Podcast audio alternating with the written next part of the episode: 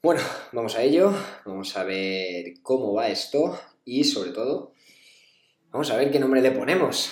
Eh, VJ Bike, eh, VJB, podcast, bueno, da igual, eh, comenzamos.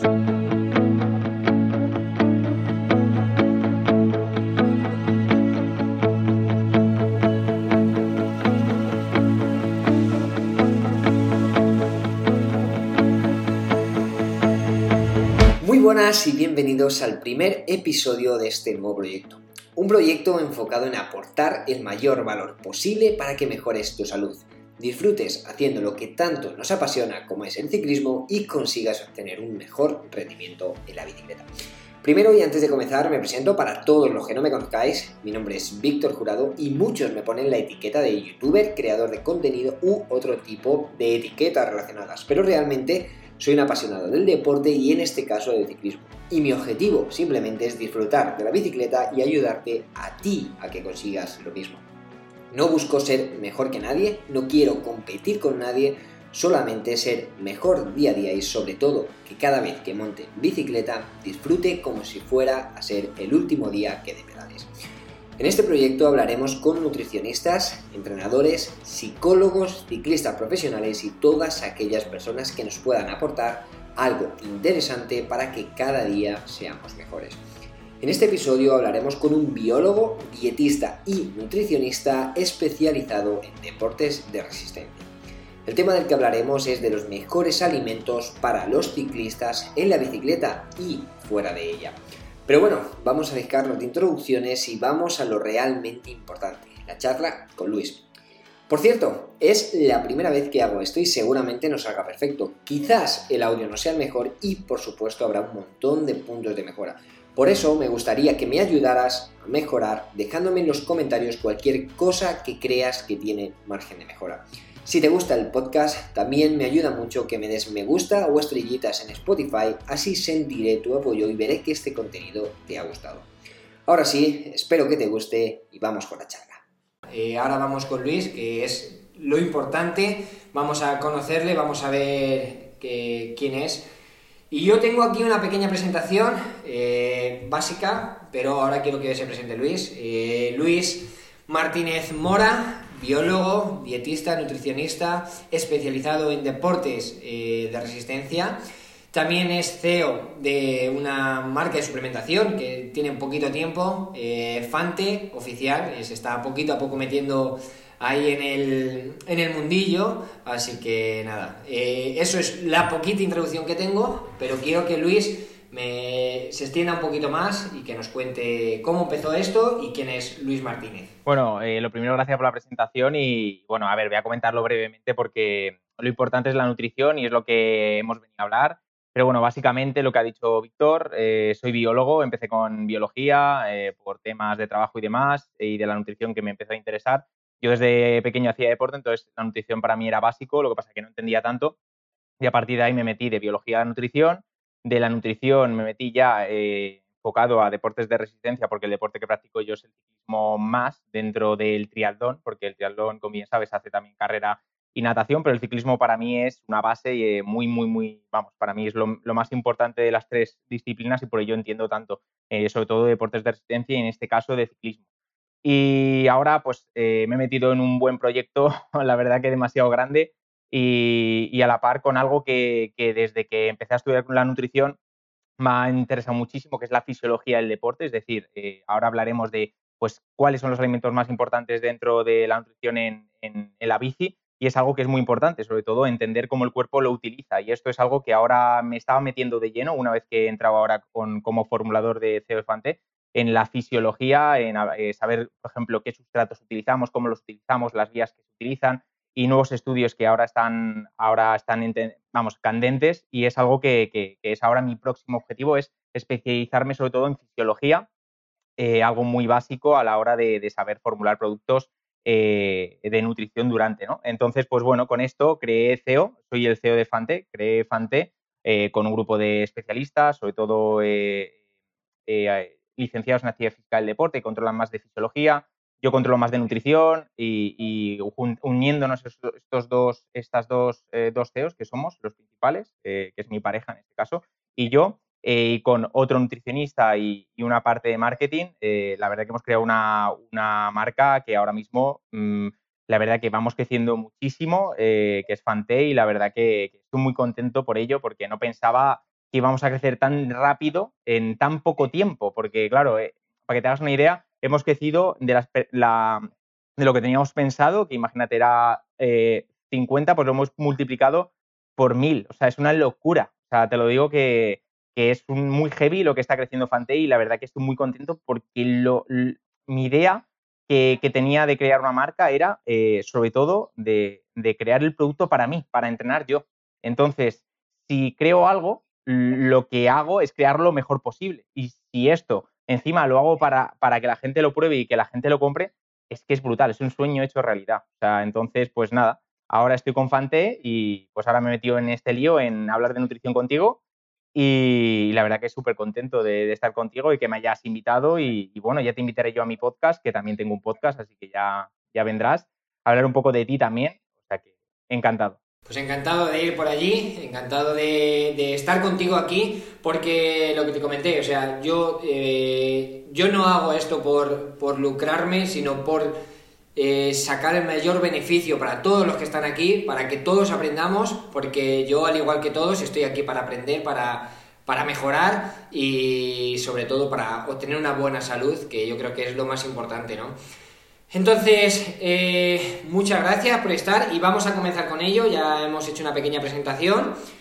Y como hemos comentado, eh, yo creo que debemos empezar por lo básico. Mucha gente que hay aquí, mucha gente que después nos escuchará, pues eh, no sabe lo que o cómo alimentarse o de qué están basados los alimentos y creo que deberíamos empezar por saber cuáles son esos tres macronutrientes importantes dentro de la alimentación y luego que nos cuentes un poquito en qué medida debemos utilizarlo nosotros como deportistas. A ver, lo primero que quería, que, que quiero que entienda la gente es que cuando un nutricionista coge un deportista, no nos centramos solo en macronutrientes, ¿vale? Es algo que tener en cuenta que es muy simple el macronutriente a, gente de a pie, pero también eh, a nivel de rendimiento eh, hay diferentes aspectos que hay que tener en cuenta y no solo los macros principales que conocemos todos, que es carbohidrato, proteína y grasa. En este caso, eh, si nos centramos solo en macros, es decir, carbohidrato y, proteína y, grasa, lo que tenemos que tener en cuenta, sobre todo a la hora de, obtener un buen rendimiento en la bici, es cómo gestionarlo, es decir, qué porcentaje le damos a, a un macro y a otro, ¿vale? Y esto va a depender también de la intensidad y la duración del entrenamiento. Hay mucha gente que, bueno, y tú sobre todo también, que, me, has dicho alguna vez, es si voy a hacer un entrenamiento de, menos intenso, claro, no me voy a meter la misma cantidad durante, ni el pre, ni nada. Y esto es lógico. Entonces, esto se llama lo que se llama periodización de los macronutrientes, que esto es algo que, que es esencial cuando te coge un nutricionista, que es cuando te dice, vale, pues para un entrenamiento leve, el macro que vamos, o sea, el porcentaje que vamos a, manejar el pre, es decir, el antes, es eh, pues 55, 60, 65 de carbo eh, y luego también vamos a tener proteínas y grasas. Y esto va a ser tres horas antes, es decir, una comida, ¿vale? Luego también vamos a comentar más adelante y hablaremos de, qué vamos a comer pre, pero a nivel de porcentajes me, quería, me, me gustaría hacer hincapié que en pretemporada no vamos a dar tanta importancia tanto a los carbohidratos, que sí que es verdad que hay que darle importancia, pero a lo mejor no llegamos a un porcentaje tan alto, que es cuando estamos en un volumen de entrenamiento alto, una semana de entrenamiento intensa, que a lo mejor el porcentaje llega a un 80 o un 75% de tu comida, y que eso es muy alto, ¿eh? O sea, hay mucha gente que sí, 70, 80, pero realmente no lo sabe. Cuando tú ves un plato y, lo, y haces un 80% y quieres comer ese, ese porcentaje de carbohidratos, el, deportista tiene que estar entrenado eh, a comer eso, ¿eh? O sea, no es tan fácil y ni tampoco sacarlo, ¿eh? O sea, con las aplicaciones del MyFitnessPal lo puedes sacar, pero para hacer una comida agradable al paladar y demás, eh, para un 70 o un 75 de carbohidrato, cuando vas a hacer un volumen de intensidad alta, es difícil. Entonces, hay aplicaciones que te ayudan, si no tienes nutricionista, pues MyFitnessPal o cualquier aplicación que te, que te pueda gestionar el nivel de macro, pues por ejemplo, en pretemporada eh, los porcentajes serían muy equilibrados. El carbohidrato estaría en 55, un deportista estamos hablando, ¿eh? no, no sedentario, un 55, un 60, un 50, dependiendo del tipo de entrenamiento. Y luego proteína, eh, tendríamos que ver también en qué, objetivo tenemos, pero sería pues un 20, un 25, que mucha gente se piensa que le, damos mucha importancia a la proteína para curar, pero es al contrario, le debemos dar más importancia al carbohidrato, que es el que realmente te va a recuperar también para la siguiente sesión. Y luego de grasas, eh, pues el porcentaje restante, eh, que va pues dependiendo del deportista, si es mujer o hombre, pero en general eh, un, 15, un 20, un 25, un 30 y demás. Estos serían las macros, que, digamos como, como, lo que es, cómo, deberíamos gestionarlo. Y para que lo, entendáis más fácil, en un, si imagináis un plato, pues en pretemporada, por ejemplo, el plato de carbohidrato que digamos, fuentes, que ahora hablaremos de cuáles, eh, pues el 50% mínimo en pretemporada, o un 45 algunas veces, o un 55 del plato, ¿vale? Y después, si el resto lo dividiríamos en un 25 un 25 de proteínas o grasas, o un poquito más de proteína o un poquito menos de grasas. Y luego, pues si vamos a hacer una, estamos en, temporada donde la intensidad y, la, y, el volumen es más alto en durante la semana, pues ese 50 que hablábamos, pues a lo mejor lo subimos a 60, 70, 65, y en momentos donde vamos a hacer alguna carrera, como la que has estado tú hace poquito, eh, pues lógicamente elevarlo más los días anteriores o un día antes, dependiendo de la competición, a elevarlo a lo mejor al plato, si imaginas el plato, a lo mejor un 80, un 82 y el resto grasas y proteínas. Que eso serían las macros en general. Ya, ya, ya.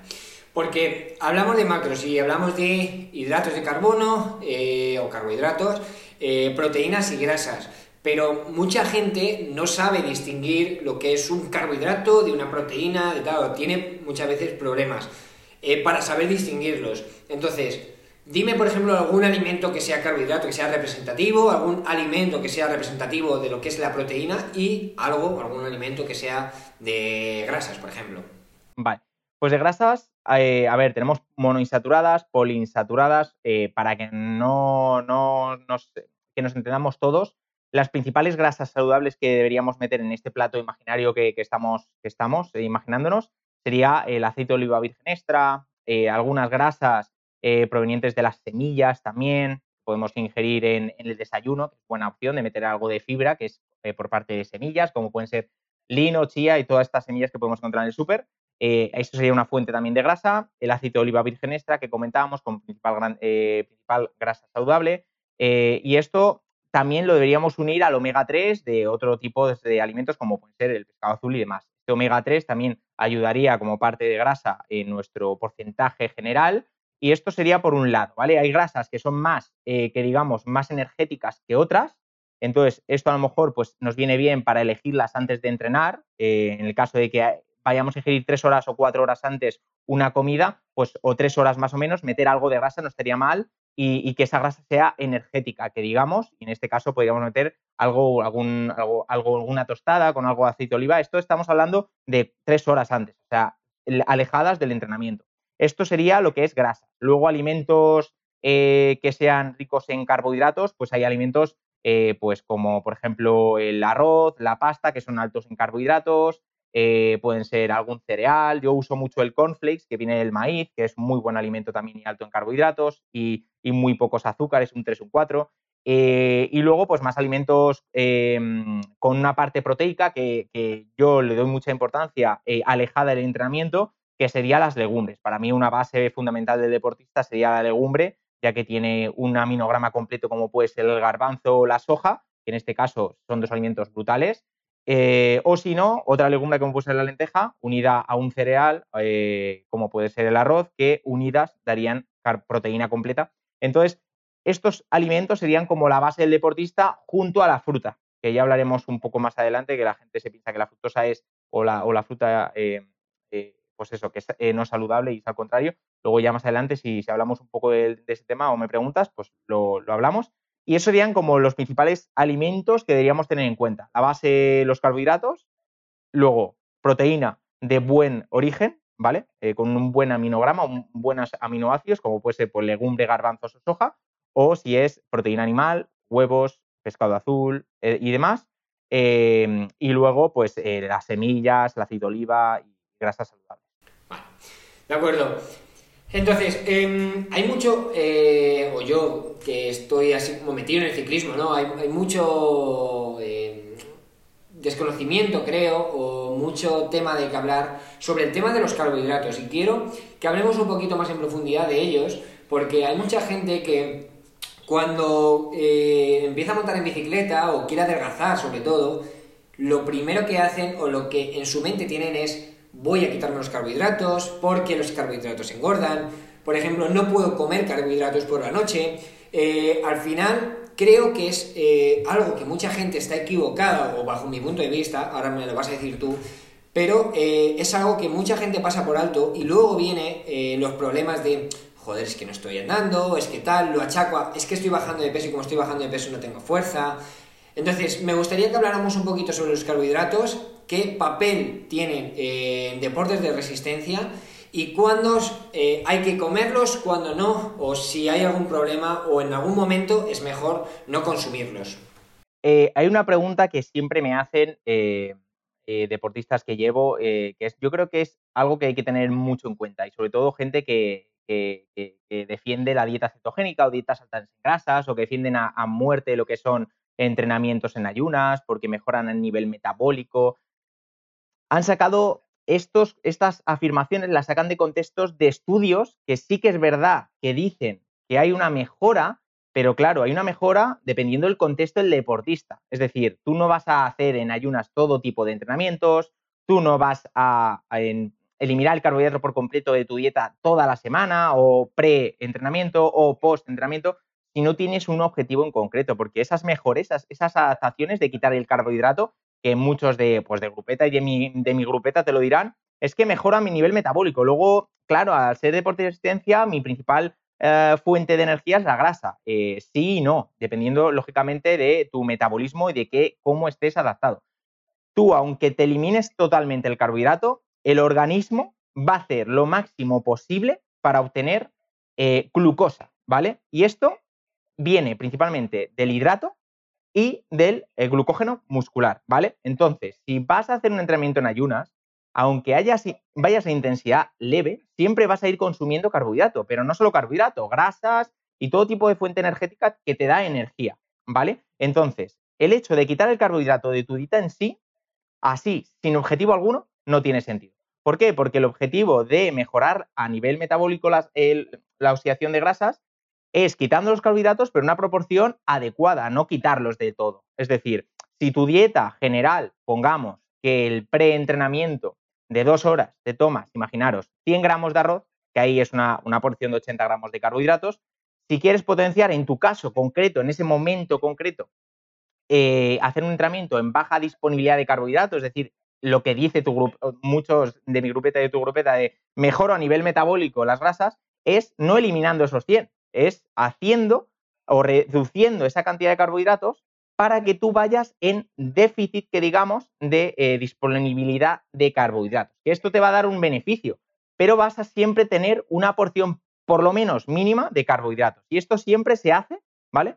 En entrenamientos suaves, leves y tampoco con, mucho volumen, porque si hacemos mucho volumen, eh, siempre vamos a meter carbohidratos durante, siempre vamos a meter pre, ¿Por qué? Porque el volumen, aunque sea, mm, aunque la intensidad sea leve, el volumen es alto, entonces necesitamos carbohidratos igual, porque la fuente energética es, eh, trabajan en común, en conjunto, nunca puedes eliminar una energía en concreto. Es decir, la gente que aboga por, la, por solo las grasas eh, y la gente que aboga siempre por carbohidratos, el de carbohidratos no te va a decir que, que elimina las grasas. ¿Por qué? Porque las grasas también es una fuerte energía. Y el de las grasas te debería decir, eh, no, yo tampoco elimino el carbohidrato porque es otra fuente de energía. Es que ambos lados eh, son erróneos por completo. Entonces, tendríamos que ver principalmente qué objetivo tiene el deportista, pero vamos, que sí o sí no eliminar nunca los carbohidratos, nunca, por completo, nunca. ¿Por qué? Porque te va a afectar al rendimiento.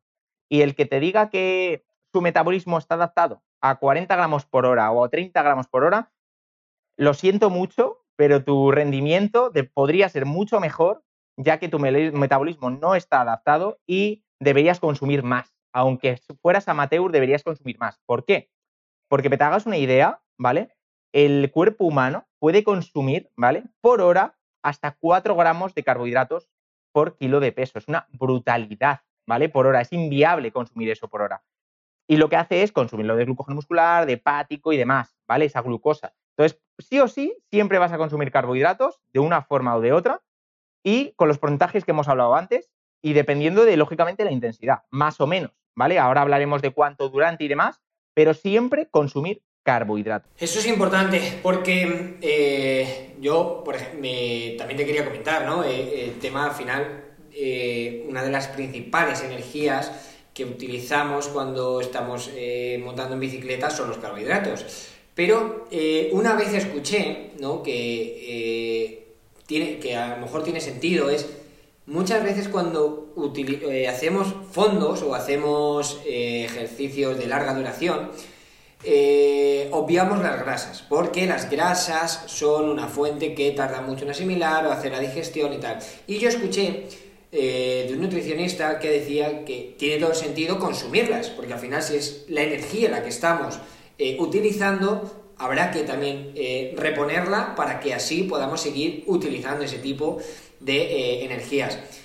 Eh, me gustaría también que nos hablaras un poquito de eso, de cuándo consumir carbohidratos a full, si meter también grasas, cómo eh, gestionar un poquito eso para nuestras salidas. O si para unas salidas eh, van a ser 2-3 horas full carbohidratos y obviando un poquito lo que son las grasas y demás, o si vamos a hacer fondos y demás, si solamente grasas, también incluir... te cuento. en general el cuerpo humano es que es es algo muy, muy, muy gracioso porque el cuerpo humano cuando va a hacer deporte lo que no quiere es meterle comida en el cuerpo. ¿Por qué? Porque la sangre va a los músculos, que es el principal músculo que está ejercitándose en ese momento durante el deporte. Entonces tú, cualquier alimento que metas al estómago, el cuerpo va a trabajar el doble. Y si a esto le sumas que el carbohidrato simple que le estás metiendo, le metes grasas, le metes fibra, le metes otro tipo de alimentos que no sean de, digerir, de, una asimilación rápida, le estás haciendo trabajar más aún, ¿vale?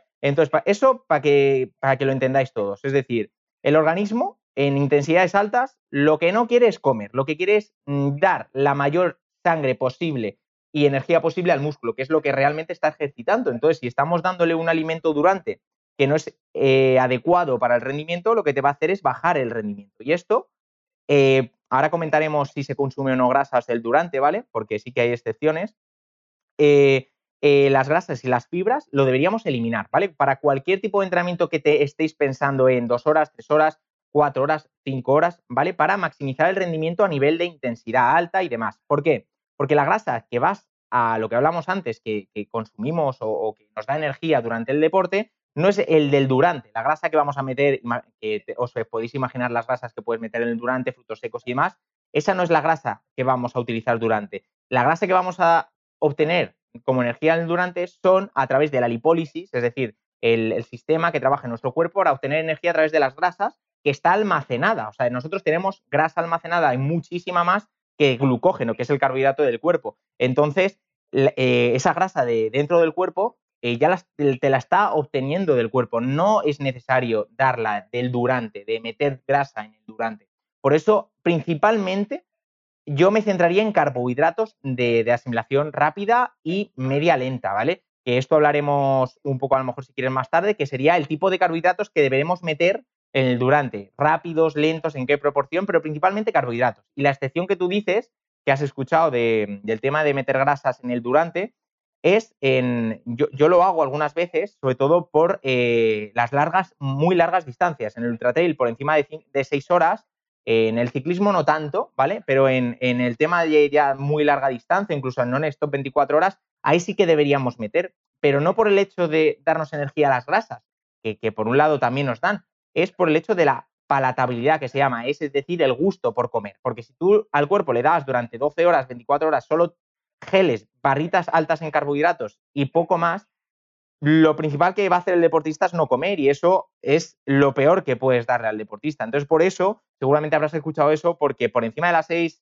aunque el gel esté lo mejor formulado posible, las barritas igual, la cantidad de sodio esté controlada, vas a querer comer grasa porque es lo que da sabor a la comida. Entonces, eh, esa grasa también te va a dar energía y en esas distancias tan largas, lógicamente te va a dar energía. En ultratrail se usa mucho, y, demás cosas que se, que se pueden hacer eh, con barritas, con, con, bocadillos y demás en trail. Pero en ciclismo, eh, yo, para que no sean por encima de las 6 7 horas, yo me centraría en, en carbohidratos, en una buena proporción, evitamos la fibra lo máximo posible, porque sí que vamos a meter alguna barrita, porque es importante masticar, que tiene fibra.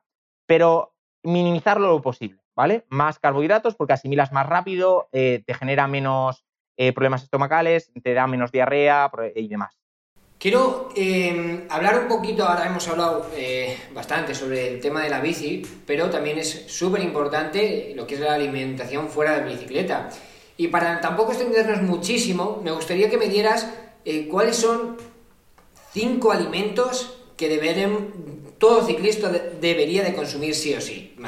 hay ciclistas que obviamente habrá productos que no pueden consumir por algún problema de enfermedad que tengan, pero que sí que me gustaría que la gran mayoría eh, que los pueda consumir, que digas, oye, pues si eres ciclista, este, este y este, hay que intentar consumirlos sí o sí. Cuéntanos cinco alimentos. Vale, para cualquier deportista, eh, que también ciclista eh, incluye, pero para cualquier deportista, los principales cinco alimentos que, que, yo metería, que quieres ahora, cuando hablemos de cómo, cómo metemos en el pre, eh, te diría pues ya ejemplos concretos, pero alimentos principales serían eh, cereales, eh, serían em, legumbres fuera del entrenamiento, ni del pre ni del post, pasta, principal fuente también de, de, carbohidratos, y luego los últimos dos muy importantes, ¿vale? Aunque ya hemos metido tres de carbohidratos, sería verdura, por un lado, que nos da fibra y micronutrientes, y por otro lado, proteína, en este caso, si es animal, pues por ejemplo puede ser el huevo, o el, pescado y demás, y si es vegetal, la soja, eh, o el garbanzo o la lenteja. Vale, por ejemplo, ejemplo de cereales, porque hay muchos cereales, imagino que unos eh, chocapic a lo mejor no es los mejores cereales, entonces dame uno concreto, por ejemplo, has hablado del cornflakes, ¿hay alguno que sea eh, muy bueno también? Para alejado de lo que es el precarrera, el tapering, carbohidratos integrales y que pueden ser pasta integral y demás. cercanos al entrenamiento y el tapering, carbohidratos simples, que el que has dicho tú, el chocapic, se puede meter, ¿por qué? Porque sabe muy bien y esto es en el tapering, ¿vale? No en la dieta habitual, ¿vale? En el tapering, en la carrera, el día de antes, ahí se mete porque es una alta carga de carbohidratos, se sabe bien y no habría problema aunque sea azúcar libre, ¿vale? Pero alejado de esto, yo te diría pasta, arroz, ¿vale? En formato integral o no integral, dependiendo del momento, y eso como fuente principal de carbohidratos. Y Conflex está muy bien porque es maíz, eh, para, para, sobre todo para la gente que, que tiene pues eh, intolerancias o, alergias, ¿vale? Estaría muy, muy, muy bien también. Vale, confles, cualquier confles o cuál es el que comes tú, porque claro, hay diferentes, hay Carrefour, ahora más. te iba, te iba a traer el, el, que, Bueno, si quieres, eh, mira, acércamelo. Mira, para que lo tengáis. Que mira, de hecho me lo, me lo he tomado porque acabo de entrenar. mira, cornflakes del Spark porque me pilla cerca pero sobre todo, mira, que, tengáis em, en cuenta los ingredientes. Mira, aquí pone, eh, a ver si se acerca, a ver si se enfoca. Pero vamos, que sería eh, maíz en un 92, no se ve porque tengo el directo por aquí. Eh, maíz en un 92% y el resto, bueno, azúcar, vitaminas, sal y demás. sobre todo, ¿por qué? Porque tiene bajos azúcares, ¿vale? Y sobre todo que tiene un principal carbohidrato que es el maíz, y encima tiene 84 eh, gramos por cada 100. O sea que es un alimento muy denso. Y esto está, está muy bien. Por ejemplo, yo acabo de entrenar y me he tomado confles, por eso lo tenía aquí. De hecho, es que acabo de entrenar hace nada, 35 eh, minutos y, me lo he tomado con leche y, ya está. La proteína la dejo luego porque no me ha dado tiempo a hacerme nada. Pero, pero vamos, que para, por ejemplo, ahora no me he tomado ningún recovery, me he tomado el conflex, para que os hagáis una idea que, que este alimento para mí es básico, ¿eh? o sea, es algo muy, muy, muy bueno. Muy bien. ¿Y el confle, por ejemplo, cómo te lo has tomado? ¿Con leche? Ahora que he hecho eh, ejercicio, lógicamente, depende del contexto del deportista. Ahora que he hecho eh, deporte, lo he metido con leche vegetal porque a mí, bueno, la leche animal me siento un poco, un poco mal. Eh, pero bueno, lo he tomado con leche vegetal. Y, mm, pero vamos, que podrías tomarlo con leche animal. De hecho, hay estudios que ahora están ah, muy en, actualizados y demás que estoy, que estoy leyendo, que es la galactosa como fuente de carbohidratos en el durante, que es algo que no lo, habré, no lo habrá escuchado nadie o muy poca gente, y la galactosa, que es uno de los carbohidratos que tiene la, leche, eh, también sería buena opción eh, con la leche y con los cornflakes. O sea que un post-entrenamiento como, como ese sería brutal. Por ejemplo, 100 gramos de cornflakes, para que sonáis, hagáis una idea con, leche, eh, post-entrenamiento, para una persona que es 70, 80 kilos y, 90, rozando los 90, sería un, un, brutal. Y si a eso le sumas algo de proteína, ya estás cumpliendo con los gramos de carbohidratos, con los gramos de proteína. Eso sí, post-entrenamiento o preentrenamiento. En el día a día yo no los consumo normalmente. O sea, yo consumo más integrales. Vale. Algo que quiero que también nos expliques, porque ya lo has mencionado varias veces y quizás a lo mejor hay gente que no lo conoce, y que nos cuentes qué es el tapering. Eh, porque es una palabra que no es española, o no, a lo mejor muchos no podemos entender, o no sabemos, y nos gustaría que lo expliquen pues brevemente. brevemente, para que me entendáis todos, y sencillo, el tapering es la carga de carbohidratos, la famosa que, que muchos deportistas escucháis, que es, voy a hacer una competición el sábado, voy a meter más cantidad de carbohidratos el viernes, ¿vale? El día de antes. Pues esto es el tapering. Y este tapering, hay diferentes protocolos, ¿vale? Eh, que hay más estudios por una parte, hay otros estudios eh, por otra, pero el que yo utilizo y el que tiene más evidencia científica, ¿vale? Es un protocolo que eh, no reduce las grasas, ¿vale? durante la semana, ¿vale? Es decir, tu consumo de comida, para que nos, nos entendamos todos, es el habitual, lunes, martes, miércoles, jueves, y justo el viernes, dependiendo lógicamente el volumen que sea la competición, pero uno o dos días antes, dependiendo pues si es por etapas, si no es por etapas y demás, pero en general un día de antes o dos días de antes, elevar los carbohidratos. Es decir, venir de una comida normal, eh, típica vuestra, elevar los carbohidratos el día de antes, nos, nos aportaría ese glucógeno muscular y hepático eh, previo a la competición que nos da energía durante la competición y que ese kilo que obtenemos, porque hay mucha gente que el tapering no lo hace o la carga de carbohidratos no lo hace porque pesa más, lógicamente. Entonces, dependiendo, lógicamente, de tu objetivo, si hay mucha montaña o no, pues a lo mejor la carga es menor. Pero bueno, en general, el objetivo es darte energía en la carrera y esto se hace con el día previo, con una carga de carbohidratos y elevar por lo menos en un 25% tu, tu, consumo. Si consumes 100 gramos de arroz, imaginar, imagínate, pues el 25% más, 125. Y así con todas las comidas, no solo con una comida, sino con todas. Y este tapering, muy importante que este tapering, ¿vale? sea libre de grasas, libre o intentar lo mínimo posible, ¿vale? Fibra, ¿vale? Y principalmente el carbohidrato, ¿vale? Ese, ese porcentaje que hablábamos del 80, pues aquí está, ¿vale? Porque evitamos las grasas las proteínas, las reducimos al máximo y aumentamos el carbohidrato. Por eso llega al 80, al 85. Hay deportistas que consumen mucho, consumen menos, pero por lo menos aumentar. Eso sería lo que es el objetivo del tapering, la carga de carbohidratos, aumentar esos carbohidratos. De acuerdo. Una pregunta rápida que han preguntado en el grupo. Eh, cocido sin cocer. Has hablado de 100 gramos. Eh, eso es un... Claro, no es lo mismo eh, cocido que Cuando, cuando hablo siempre es de en seco, pero bueno, sería arroz en seco o, por ejemplo, el maíz, que lo estábamos hablando de 100 gramos de maíz, serían en seco igual, 100 gramos. por ejemplo, el maíz da 86 y el arroz da, dependiendo del arroz, si es un tipo u otro, varían 76 a 81 más o menos, por ahí ronda. Eh, y eso sería en seco, ¿vale? Es decir, si consumís 100 en seco, pues 125, así.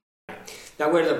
Antes de. Eh, acabamos de hablar del tema de cereales y hay un producto que mucha gente habla como que es el supercarbohidrato y me gustaría que, nos hablaras un poquito de él, que es la avena. Dicen como que es el superalimento y que nos contaras un poquito, porque a lo mejor también puede ser eh, que sea un muy buen alimento, pero dependiendo del momento en el que lo consumamos. a ver, eh, como tal, el que piense que hay superalimentos eh, es puro marketing, ¿vale? al igual que hay en los geles hay marketing con vitaminas, BCAAs, agua de mar, esto es marketing, ¿vale? Es decir, no, no, no existe evidencia alguna y el que te lo diga pues que lo demuestre. Es decir, no hay superalimentos, no hay ninguno. Eh, lo que sí que hay alimentos altos en carbohidratos, altos en grasas y altos en proteínas. Y la avena es uno de ellos que es alto en carbohidratos. Lo que pasa que eh, dependiendo del formato que tú lo compres, copos o en polvo, se asimila más rápido, se asimila más lento. ¿Por qué? Porque el cuerpo tiene que asimilarlo durante más tiempo, si es copos, y el polvo se asimila más rápido, ¿vale?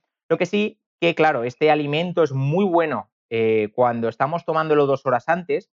¿Por qué? Porque nos aporta fibra, tiene, pero lógicamente eh, ayuda a la palatabilidad, que la, que la, a que la persona diga, hostia, me voy a hacer un porridge porque me gusta, me gusta el sabor y encima me va a dar energía. Encima, para una sesión muy larga, es un carbohidrato con, una, con un índice eh, glucémico bajo, ¿vale? Em, entonces, asimila mm, medio lento, ¿vale? Entonces esto, pues bueno, es una opción eh, a, tener en cuenta dos horas o tres horas antes, dos horas y media, pero una hora antes hay alimentos mucho mejores, ¿vale? Que, ese alimento, que la avena. Pero claro, aquí va a depender que el deportista le guste o no. Es decir, eh, esa hora pre a lo mejor es mejor una tostada con mermelada o con, o con membrillo, pero a esa persona no le gusta el membrillo, no le gusta la mermelada, pues lógicamente, antes que nada, eh, o, algo de proteína, mejor darle un, un porridge de avena.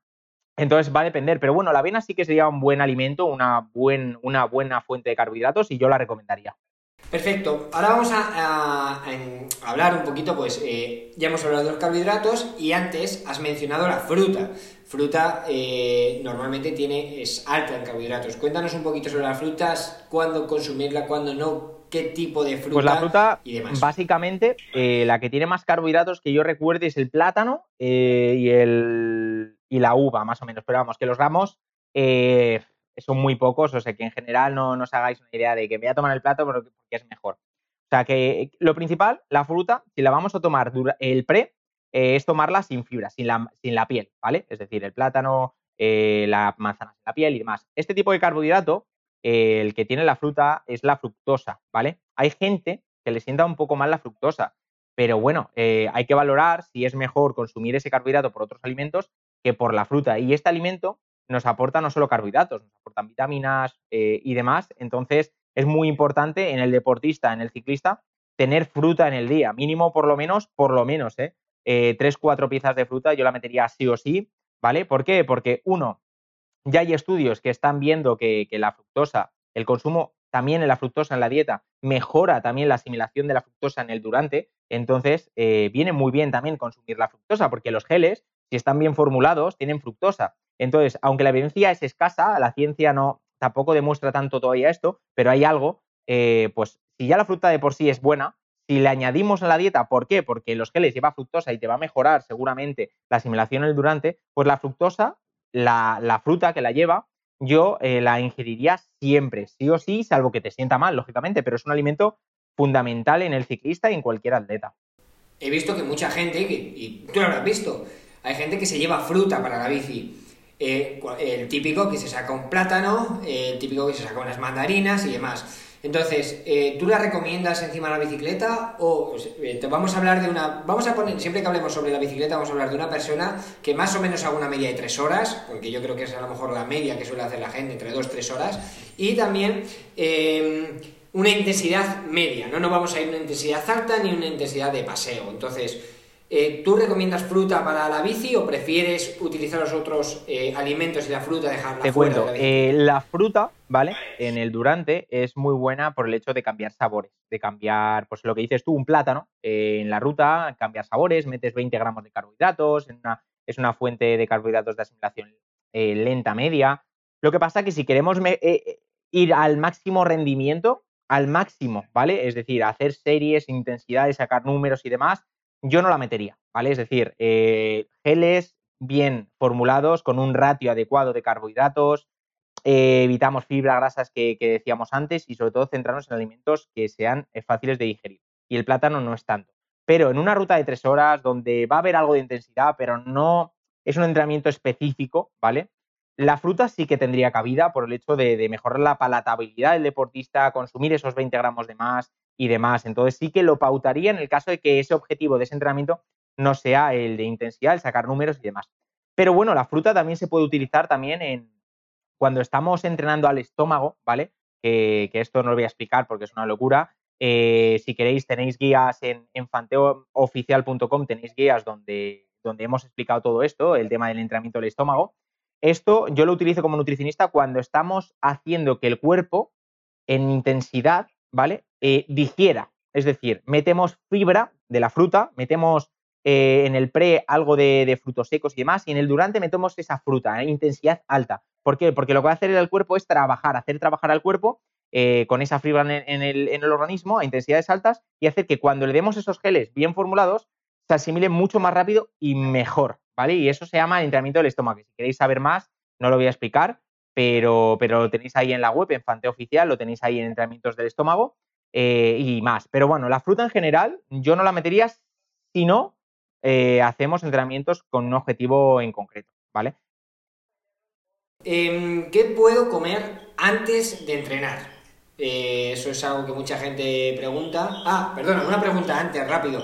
Han preguntado geles. ¿Cada cuánto debemos de comer en la bicicleta? Geles, barritas o cualquier cosa, porque es un problema que tiene mucha gente que no sabe qué hacer. Se habla de cada 30 minutos, cada 45, cada hora. ¿Qué, recomiendas tú para un ciclista, un ciclista medio? Eh, yo lo que os recomendaría eh, sería eh, principalmente mínimo, ¿vale? rondar los 50-60 gramos la hora. Y esto va a depender, lógicamente, de la marca que utilices, ¿vale? entonces, si utilizas Mountain, van a ser a lo mejor 3 geles a la hora. Si utilizas SIS, vas a utilizar un gel y medio a la hora, un gel cada 50 50 minutos. Si utilizas Panté, dependiendo de la gama que escojas, pues o pueden ser dos geles a la hora o puede ser un gel a la hora. Esto, lógicamente, para el deportista amateur serían mínimo eh, cubrir esos 50, 60, 65 gramos, ¿vale? Entonces, habrá que ver qué tipo de marca utilizas, calcular eso y más o menos a la hora eso, ¿vale? Luego, lógicamente, me preguntará la gente, oye, pero Luis, eh, un entrenamiento de, no sé, dos horas suaves, no voy a meter nada, ¿no? Porque, claro, voy suave. Eh, vale, dependiendo del contexto de la semana, si vas a hacer intensidad el día después, eh, ese carbohidrato que vamos a meter en el durante no te va a hacer engordar. O sea, lo que te va a hacer va a ser ser más eficiente en la oxidación de los carbohidratos. Entonces, vamos a meter a lo mejor 40 en vez de 60, es decir, un poquito menos de lo que consumes en intensidad un poquito alta, 40, pero sí o sí meter algo por encima de los 90 minutos. ¿Vale? Sí que es verdad que si queremos optimizar esa oxidación de grasas, eh, con esos 30 o 40 estamos ya mm, maximizando esa oxidación de grasas. ¿Por qué? Porque le estamos dando menos que el cuerpo está acostumbrado, que es 60, ¿vale? Lo que pasa es que si hay gente que está acostumbrada a, no consumir nada en dos horas, pues que se olvide de que va a mejorar. ¿Por qué? Porque eh, si quieres meter intensidad, si quieres...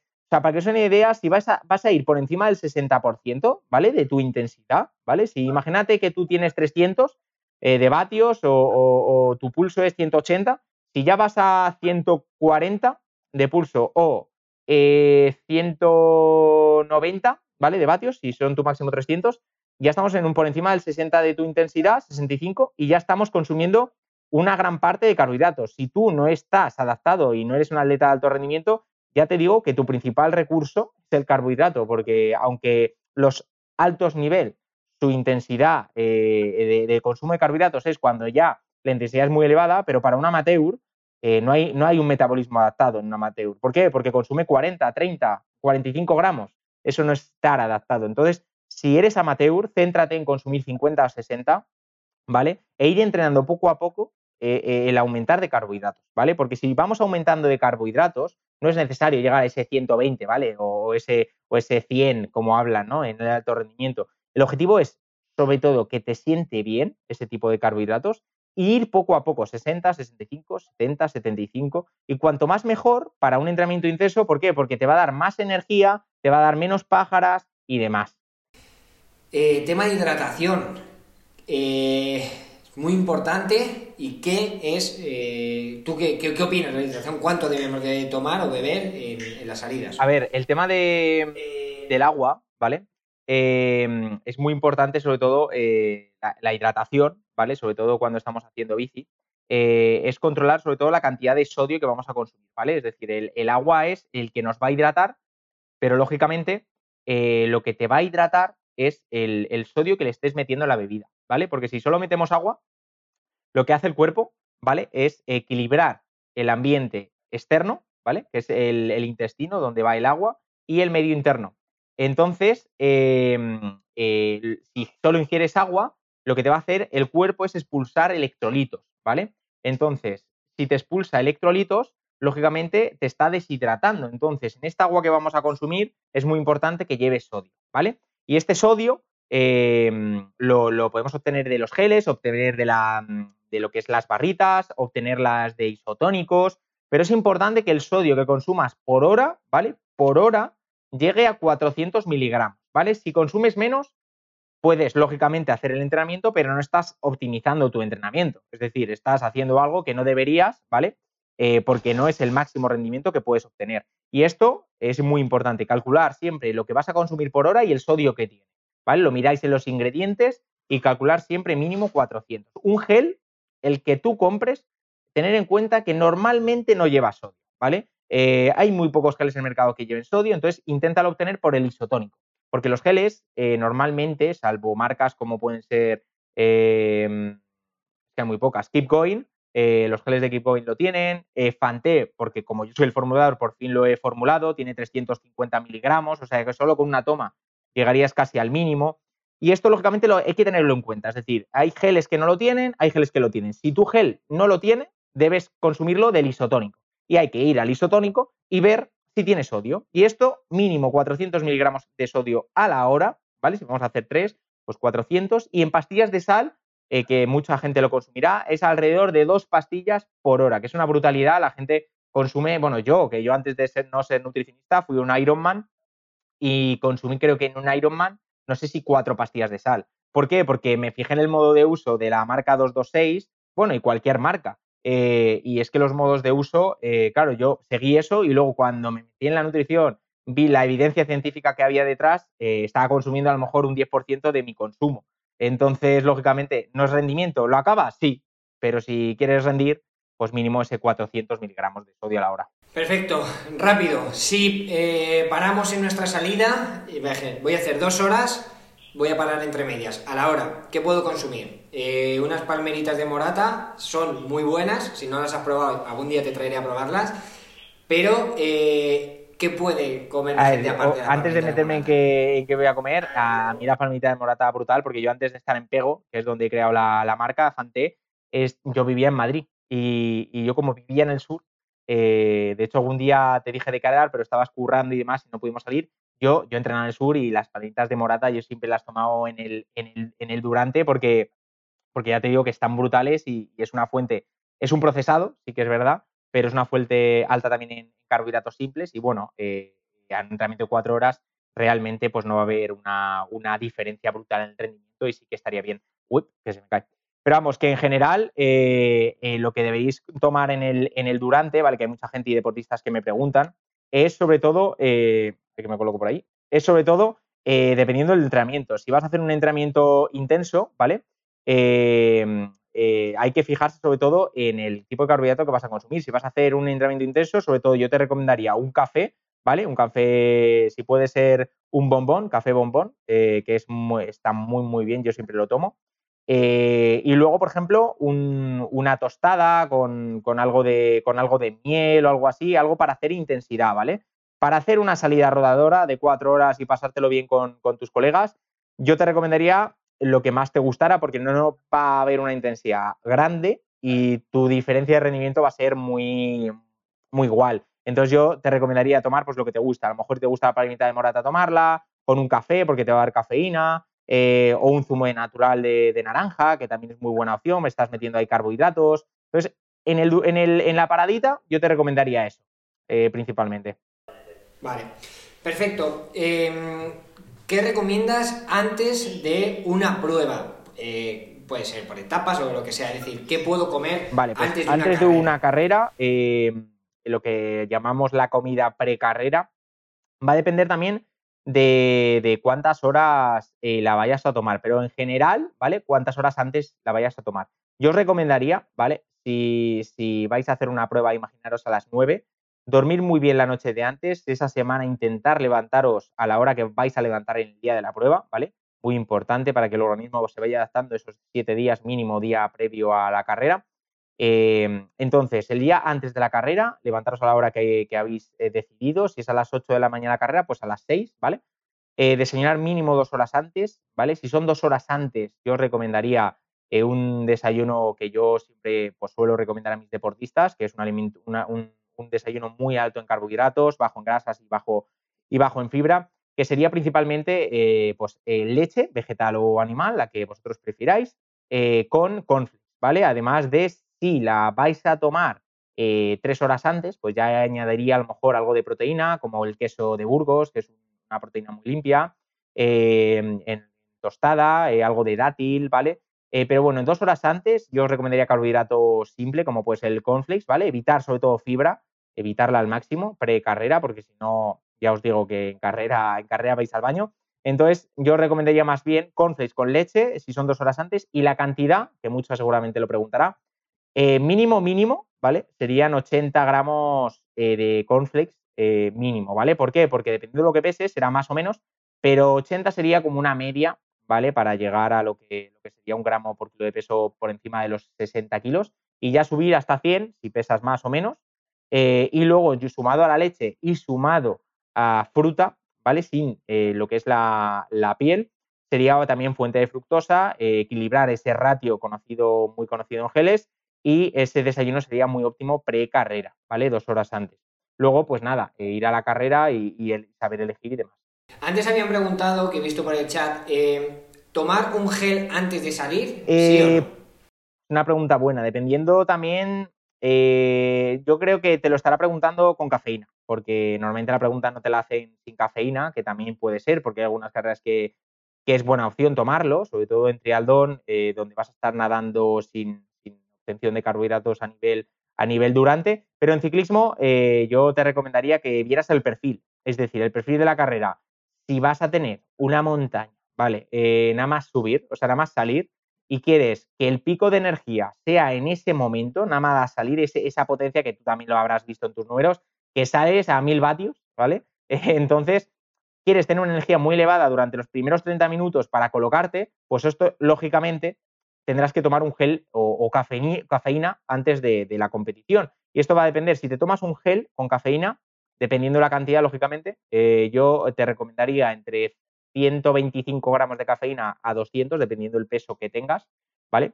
Eh, entonces, obtendría un gel como estos, consumirlo entre 20, 30 minutos antes. Si es pastilla de sal, 50, pero en gel, que estamos hablando en gel, serían 20, 25 o 15 minutos antes de la carrera para que te dé justo en la subida a la montaña, justo el punch de energía. Y luego hay otra gente que yo estuve el otro día en el ASER, eh, en la SER de Galicia, que el chico que estuvo, que no lo he comentado en Instagram, porque a ver, la verdad que tampoco es cuestión de, mirar y de decir y demás, es el tema de que la gente se piensa que la cafeína, si tú te la tomas pre, luego no vas a tener un puche de energía. Es decir, que ya gastas balas. Es falso. Es decir, eh, cuando estás em, tomando la cafeína pre, ya estás generando un punch de energía por la cafeína, pero esto no te va a hacer que si luego te tomas cafeína en el, en el durante, otro gel de cafeína, ese gel no te va a hacer efecto porque ya, ya has gastado una bala. Esto es falso. El chico este en la SED te lo decía que ya gastas una bala y no. Es decir, la cafeína, si sabes pautarla durante, eh, te va a dar energía siempre, ¿vale? Entonces, pero claro, tienes que saberla pautar. Eh, y en el pre ya te digo que, yo te lo recomendaría sí o sí si el perfil es adecuado para ello. Vale, perfecto. Para después de entrenar, ¿qué recomiendas? Eh, hay mucho recovery, mucho mucho suplemento para después, pero me gustaría que nos hablaras de algo, eh, ya nos has hablado del cornflakes con leche, es una buena, un buen recuperador, que te voy a decir, estamos hablando mucho de los cornflakes y quizás debes sacar una línea de cornflakes para Fante, lo mejor. Sí, estoy, estoy mirando, estoy mirando eh, cosas, no voy a hablar porque a lo mejor nos está escuchando algún formulador que me sigue de otras marcas eh, que tampoco voy a hablar de cuál, em, y tampoco voy a decir, pero estamos viendo cosas y manejando cosas de alimentos mm, naturales que podríamos meter en el, en el post y en el pre. Qué guay, qué guay. Entonces, dinos eh, alimentos que sean buenos para comer después eh, de entrenar y para. Pues alimentos en, el, en, el, en la hora, para la hora de recuperar, es muy importante que nos centremos en, en el tipo de carbohidrato, ¿vale? En el post, ¿vale? Vamos a meter siempre eh, un carbohidrato rápido. El cornflakes es uno de ellos, el arroz blanco es otro, la pasta blanca es otra. Em, ¿Qué más?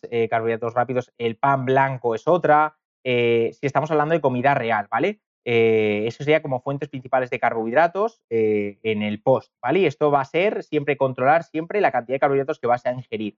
Es muy fácil porque hay gente que, que dice, ¿pero cuánto? Es muy fácil. Si tú pesas 70, lo único que tienes que hacer es mínimo multiplicar por 1 y decir, vale, si peso 70, 70 gramos, mínimo, ¿vale? Entonces, coger esos 70 gramos y cogerlo de cualquier alimento. Hay alimentos que ya en 100 gramos tienes esos 70. Pues coger esos 100 gramos seco, cualquier alimento que tenga 70 gramos, y, y consumirlo. Ahí ya obtenemos los carbohidratos. Y luego las proteínas, que esto básicamente es imaginaros un plato y de ese plato, ¿vale? Si tú consumes 70 eh, gramos, de ese, de ese 70 gramos, una tercera parte debería ser proteína, ¿vale? Entonces, pues mm, algo de pechuga eh, a la plancha, de pollo, eh, algo de atún, si queremos meter eh, algo de omega 3, em, si es vegetal, algo de soja em, y demás, ¿vale? Entonces, esto sería como principales macros, carbo y, proteína. Y luego la grasa, pues lógicamente algo, pero principalmente eso, ¿vale? Y luego, lógicamente, hay que tener en cuenta que los deportistas, cuando llegan de entrenar, em, hay veces que, no quieren comer y es normal, que es algo seguramente lo, bueno, a ti a mí me ha pasado, nos ha pasado. Eh, entonces, esto es muy importante a la hora de rendir. En etapas pasa mucho, porque llevas un cansancio que no, te entra nada. Y esto, eh, lógicamente, si quieres rendir hay que comer. Y si no te entra por comida normal, que, yo, aunque haya creado Fante, a mis deportistas les sigo pautando en el, post eh, comida real, ¿vale? Aunque tengo una gama de, recovery, pero yo también hay veces que no es necesario el recovery, ¿vale? El recovery en polvo. Entonces, si queréis optar por un recovery en polvo, ¿vale? Eh, para, porque no, ingieres nada en comida, comida sólida porque no, no te apetece, no, no, tienes ganas de comer, en el líquido te va a entrar siempre porque es agua. Entonces, yo optaría por un recovery y en el recovery optaría principalmente carbohidratos, ¿vale? Y en este tipo de carbohidratos que sean sobre todo asimilación rápida, y asimilación lenta, ¿vale? Que, sean eh, maltodextrina, que se conoce mucho, y la fructosa, ¿vale? Para sobre todo recuperar a nivel de glucógeno, a glucógeno muscular y a nivel de hígado, ¿vale? Y luego proteína, eh, proteína que se puede consumir la whey protein, que todo el mundo conoce, eh, y, demás, que llegue por lo menos a, un 30, a 30 gramos en el consumo del batido y, poco más. Pero sobre todo hacer hincapié en el post, que, hay mucha gente que nos estará escuchando, es en el tema del carbohidrato, que en el post lo que te recupera realmente para la siguiente sesión es el carbohidrato, no la proteína. La proteína te recupera a nivel muscular, pero a nivel de energía, ¿vale?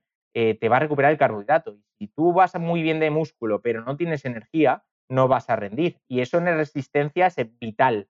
Eh, entonces, el carbohidrato siempre, en el post, siempre, ¿vale? Perfecto. Eh, he visto que antes alguien ha preguntado por la patata y que no digas, sé que es un carbohidrato de asimilación rápida o media y nos gustaría que nos explicaras el por qué, porque hay diferencias o por lo que tengo entendido. Vale, eh, la, patata, lo que es, la patata sí que es verdad que cocida, ¿vale? Eh, lo que te hace es resistencia, lo que llamábamos los nutricionistas y mucha gente lo llama resistencia, el almidón resistente, ¿vale? Que es un tipo de carbohidrato que asimila bastante lento, ¿vale? Eh, y tiene un bajo índice glucémico, ¿vale? Se digiere muy lento. Entonces es un carbohidrato que para tapering, ¿vale?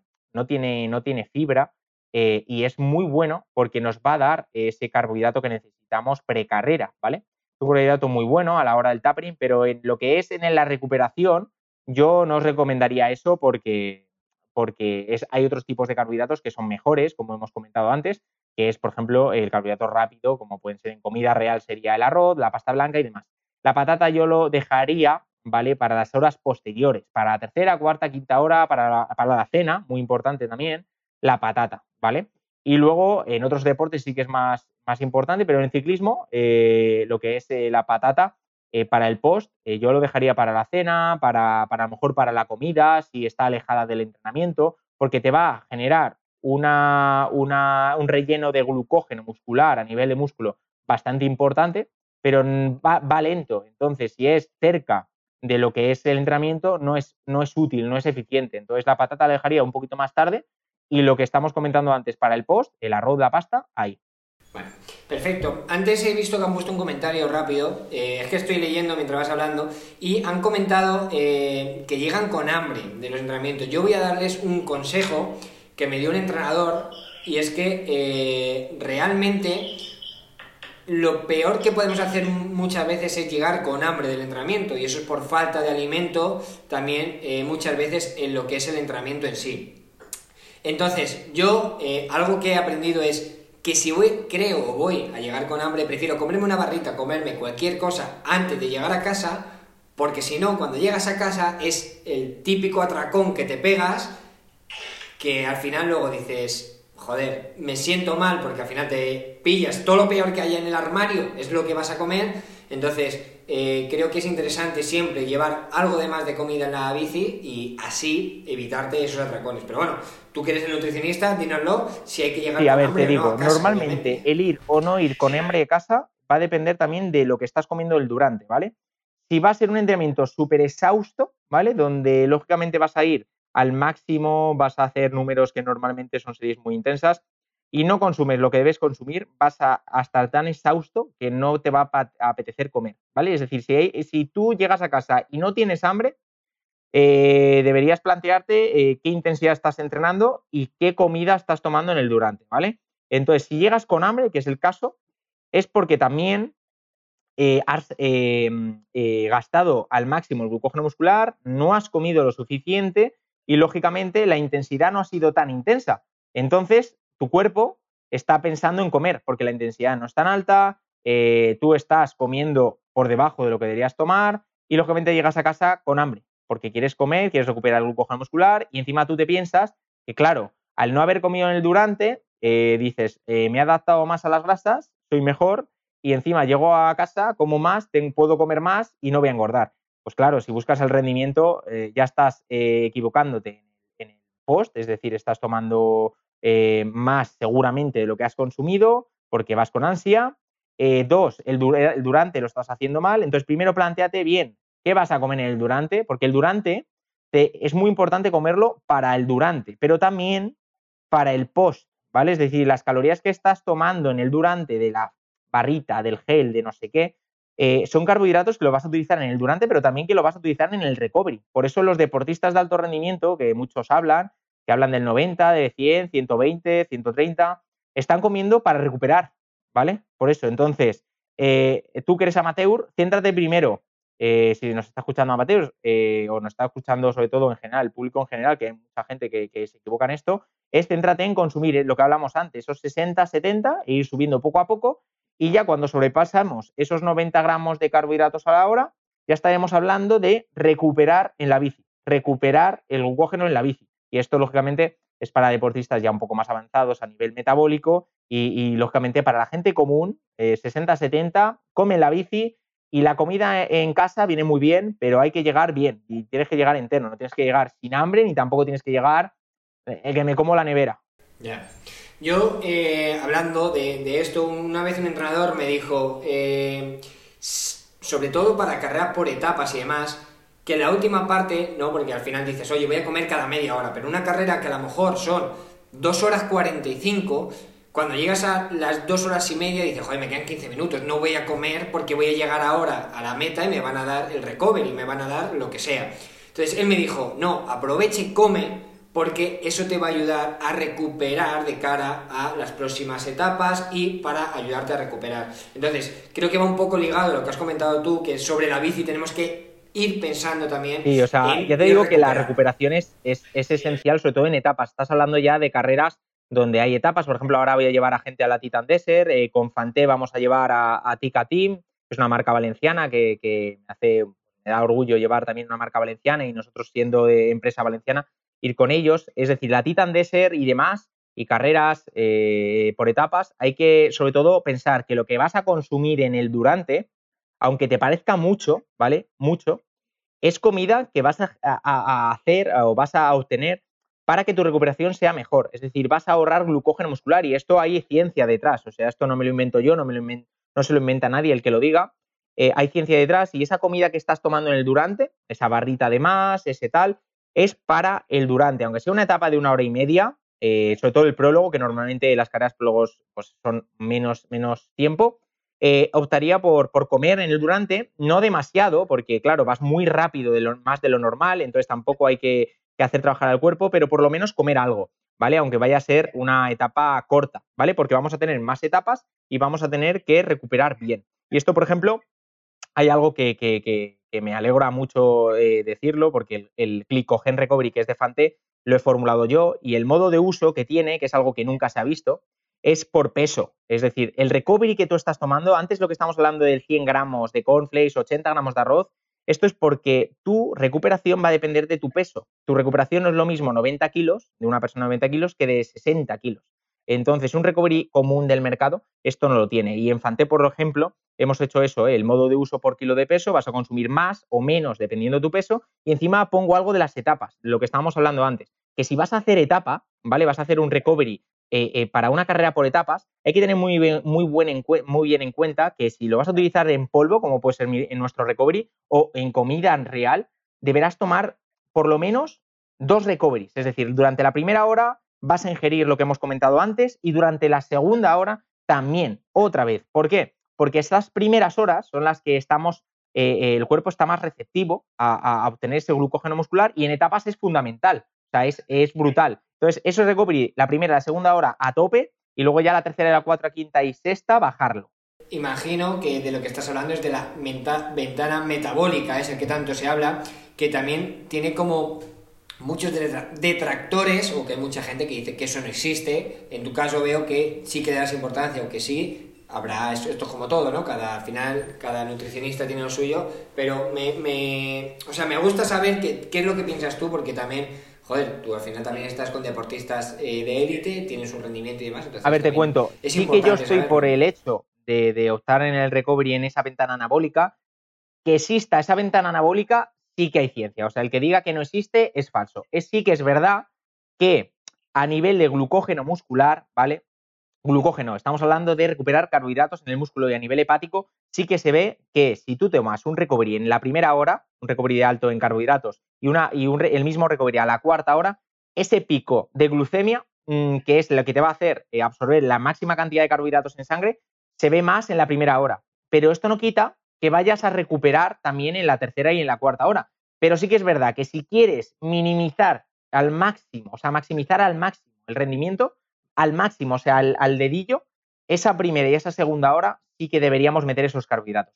Si en tu caso, eh, en general, eh, te quieres adaptar a tu vida real y demás, y no te apetece, no tienes tiempo para comer en el pre, ese, ese post que diga de una hora después, pues mira, eh, come después, tres horas después y no pasaría nada. O sea, te estamos hablando de ganancias que hay que tenerlas para hacer un, buen papel en una carrera. Pero ya te digo que sí que hay ciencia detrás. O sea, el que diga que no hay una ventana anabólica, que me demuestre eso, como igual que pasa en las marcas que dicen te meto una vitamina por aquí y te mejora el sistema inmune, pues dime real, dime de dónde sale y ya si quieres lo debatimos. Eso es lo que sería mi opinión. Eh, perfecto.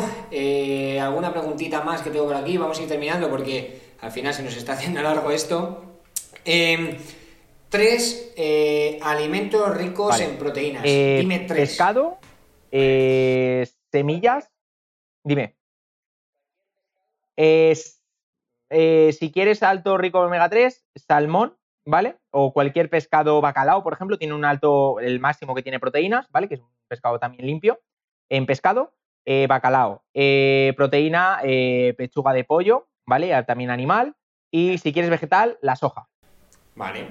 Perfecto. Tres opciones saludables de grasas. lino, tres opciones. aceite virgen extras y en una medida menor aguacate. Consejo que le darías tú, porque hay mucha gente de aquí, muchísima gente que nos va a escuchar, que quiere empezar a perder peso o quiere utilizar la bicicleta como eh, forma para perder peso. Entonces, ¿qué consejos le das tú para eh, conseguir su objetivo? Principalmente, aumentar la fibra, en el desayuno y en la comida. Y esto se hace a través de alimentos ricos en fibras, como puede ser la avena, que hemos comentado antes, las semillas, que podemos meterla en el yogur, en cualquier crema, ¿vale? De verduras.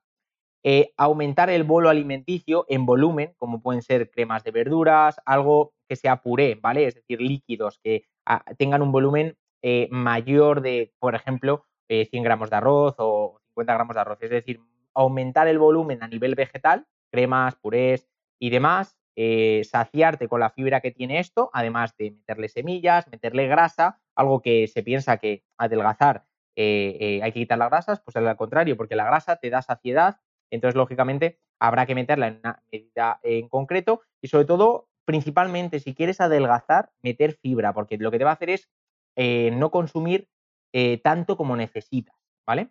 Eso sería el consejo que yo te daría, claro, que lógicamente habría que ver pues tipos de alimentos y demás, pero a nivel general, aumentar la fibra en los desayunos, el porridge de avena es un muy buen aliado en la pérdida de peso porque ya te digo que te da una saciedad brutal durante tres o cuatro horas. Eh, luego en la comida meter esa crema de purés y demás, algo de proteína y algo de carbohidratos, y luego en la cena meter una porción de carbohidratos como guarnición, meter algo de verdura principal como puede ser una ensalada y demás que tiene volumen y fibra, y luego algo de proteína. ¿Cuáles alimentos son los que hay que evitar antes de las carreras? Hemos hablado algo por encima, pero es, creo que es importante si queremos obtener un buen rendimiento o por lo menos no tener problemas intestinales cuando vamos a competir. Principalmente ya hemos hablado antes en el tapering, si luego estáis viendo el directo eh, o llegáis aquí, echar para atrás, que lo hemos hablado antes, pero principalmente para que, sea fácil de entender, precarrera, baja en grasa, baja en grasa, bajo en fibra, alto en carbohidratos eh, simples, eh, lógicamente, para regenerar ese glucógeno muscular precarrera, ¿vale? Y va a depender también la cantidad. Y esta cantidad la hemos hablado antes, que si quieres echar un vistazo atrás, eh, pero serían esas tres eh, principales cosas, evitar la fibra, evitar las grasas o, bajar las grasas el máximo posible, algo de proteína, algo de proteína, recordar algo, y ahora, y el máximo de carbohidratos que tú toleres y el agua, importante, porque para digerir esos carbohidratos necesitas agua, ¿vale? Porque el glucógeno muscular, para que tú lo resintetices en el cuerpo, necesitas agua, y este agua lo tienes que ingerir en el pre con esos carbohidratos para que tu intestino eh, y a nivel eh, de glucógeno muscular te resintetices, eh, generes glucógeno muscular correctamente. Hablando del tema de pérdida de, peso, que ahora lo tengo aquí apuntado, que te iba a preguntar, es, mucha gente restringe todo, no deja, hay mucha gente que es súper disciplinada y a lo mejor un día sale con la bicicleta o sale con su pareja o sale con sus amigos y le dicen, oye, vamos a comer una hamburguesa. ¿Tú recomiendas quitarse por completo todos los alimentos que entre comillas son malos o tú crees que son eh, en baja medida se pueden consumir? En baja medida se pueden consumir. Eh, todo está, yo no, yo no abogo por, si se, si se quiere buscar rendimiento, eh, bueno, ahí está un claro ejemplo de los deportistas profesionales. Hay gente que, consume alimentos que no son adecuados, entre comillas, como la gente se piensa para el rendimiento, como pueden ser croissant, donuts y demás, esto, lógicamente, depende del contexto del deportista. Entonces, lo que tú me preguntas, el tema de la hamburguesa, si tú en tu caso eh, lo que te hace esa hamburguesa es ir eh, pues a una quedada social con tus colegas, una cena y demás, esto te va a generar más beneficio que eh, prejuicio, ¿vale? Es decir, problema en general, ¿vale? Porque ese beneficio te está dando el quedar con tus amigos, a nivel psicológico vas a mejorar y esto va a generar un beneficio a nivel de rendimiento. Sí que es verdad que lo que comentábamos antes, si quieres buscar el máximo rendimiento, pues a lo mejor en esa cena, en vez de hamburguesa, sería eh, eh, pues arroz blanco, o sea, arroz integral en este caso, algo de proteína y demás. Pero bueno, esta hamburguesa que, tomamos una vez a la semana, yo no lo llamaría ese, ese día, no me acuerdo ni cómo se llama, imagínate de lo que lo aborrezco, el, el, el cheat meal ese, eh, porque no hay ciencia detrás ni nada, em, pues esto, pues bueno, si te ayuda a nivel de rendimiento, a nivel psicológico, sí que lo mantendría. Pero si quieres buscar el máximo rendimiento, te da igual elegir una mejor opción en el restaurante, pues optaría por un carbohidrato lo más limpio posible, dentro, de lo posible, eh, luego una proteína lo más limpia posible y, algo de, fruta de postre, algo de yogur y demás. Pero bueno, que no sería eh, si queremos adelgazar y quitar esa hamburguesa, yo me centraría más en el global de la semana que en un día de una hamburguesa o una pasta, no, no tiene sentido. Tres últimas preguntas y, ya está, y van a ser rápidas.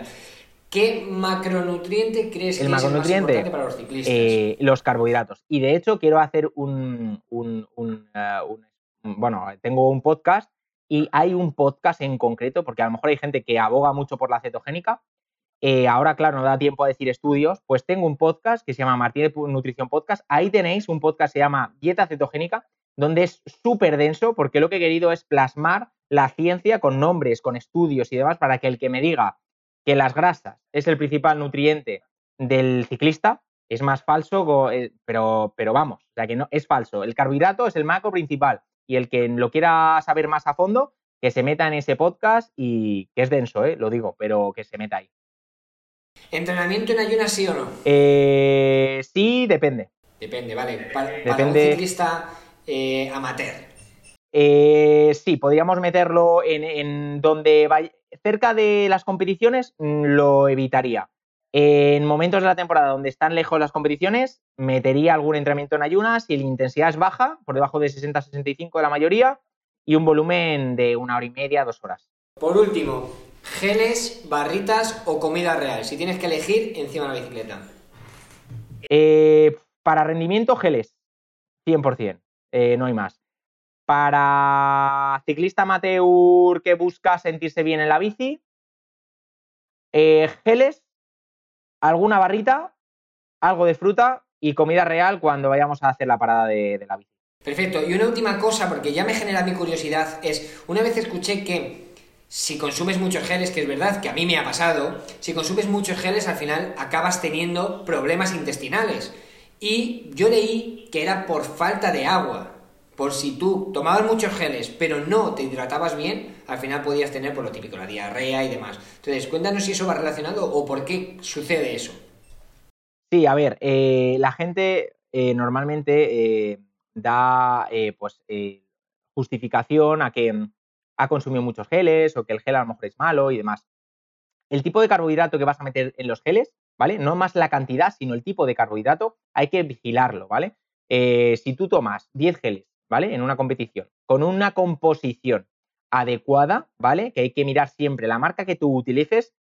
Si no dice nada de ratio o algo así, la eliminas de tu entrenamiento. Si la marca habla de ratio, ¿vale? Eh, principalmente elige marcas que tengan ratio 1.08 o ratio 2.1. Y dentro de estas marcas, el consumo de geles en el durante de estas marcas eh, hay que ingerir agua con los geles, no existe un gel hidro y con el gel hidro ya vas de agua suficiente, es falso, y la marca que te diga que el gel, el modo de uso, eh, es que no necesitas agua, es falso, y si no, el que te lo diga, que demuestre el, estudio y te lo diga, porque si no dices, o sea, tú dices algo y no dices ningún estudio, es falso, porque la experiencia no es ciencia. Entonces, eh, hidro, en gel hidro, tú tienes que beber agua, y el gel normal tienes que beber agua. Y este agua va a depender de lo que sudes. Entonces, ese problema estomacal eh, va a depender también de lo que hemos hablado, del ratio del carbohidrato del gel, el cantidad de agua por hora, ¿vale? Que mínimo habría que consumir 400 mililitros a la hora.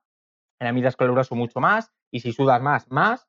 Y luego, muy importante, que hay algo que no lo, no lo dicen mucho, que seguramente por eso no me lo has preguntado, es la cantidad de sodio. el sodio ayuda a la barrera intestinal a, que ese carbohidrato eh, eh, entre al intestino y por ello eh, no se quede en ese intestino. Y tú, al meter eso gel y te da diarrea, esa diarrea viene porque ese carbohidrato en el intestino no se ha digerido bien. Y eso es por el ratio, porque el agua no has ingerido suficiente y el sodio que has ingerido del, del gel es insuficiente, porque normalmente los geles no tienen casi. Entonces tienes que tomarlo por isotónicos, como decíamos antes, o por pastillas de sal, y este sodio ayuda a que este carbohidrato entre en el intestino y no se quede en el intestino. Y si pasan muchas horas ese carbohidrato en el intestino, al cabo de unas cuantas horas eh, dices, hostia, qué diarrea me viene del gel.